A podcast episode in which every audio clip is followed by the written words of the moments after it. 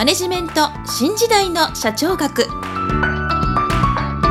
こんにちは。中小企業診断士の六角です。今回はマネジメント新時代の社長学の第81回をお届けいたします。今回のテーマは全社戦略です。もし私の著書図解でわかる小さな会社の経営戦略一番最初に読む本をお持ちの方は20ページ第1章第4節。資源をどの事業にどのように配分するかをご参照ください。それでは本題に移ります。前回まで経営理念経営戦略経営戦術について説明してきましたけれども今回は経営戦略の種類について説明いたします。経営戦略はまず対象範囲によって分けることができますけれどもそのうち会社全体を対象とする戦略を全社戦略と言います。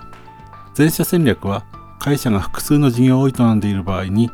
その事業ごとの戦略の間で調整が行われ会社として最適な結果を導くための戦略です。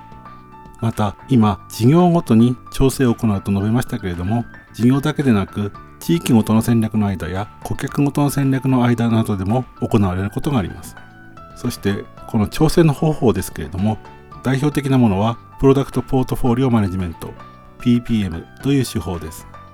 これは会社の限りある経営資源すなわち人物金などですけれどもこれをどの事業にどのように配分することが最適かということを決めるための手法です。それぞれの事業においては多くの資源があるほど事業も成功に近づくことができますが特定の事業に偏って資源を配分することの方が会社全体から見た時に必ずしも資源が有効に使われている状態であるとは限りません。だからといってどの事業にも均等に資源を配分することが最適である。ということも言えません。そこでメリハリのある資源配分を行って会社全体の業績を高めることが全社戦略の目的の一つです。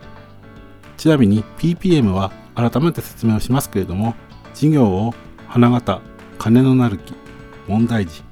負け犬に分類し金のなる木から得られた資金を花形や問題児に配分するという手法が一般的に行われています。そしてもう一つ全社戦略の調整機能は無駄をなくすことです。これはどのようにして調整するかというとバリューチェーン分析または価値連鎖分析で行います。バリューチェーン分析についても後ほど改めて説明いたしますけれども事業活動を購買物流製造出荷物流販売マーケティングサービスといった主活動と全般管理人事労務管理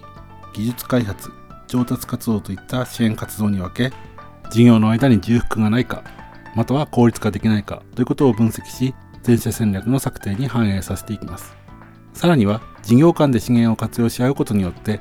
他社より優位に事業を進めることができないかということを検討します。これは相乗効果を狙うという側面もあります。そしてこの全社戦略の策定にあたっては会社の中の各事業の最適化を目指す。これを部分最適と言いますけれどもそのことよりも会社全体としての最適を目指す。これを全体最適と言いますけれどもこの全体最適を目指すことによって業績を高めていくという考え方です。それでは今回はここまでとしたいと思います。次回は事業戦略についてご説明する予定です。今回もマネジメント新時代の社長学をお聞きいただきありがとうございました。また来週皆さんのお耳にかかりましょう。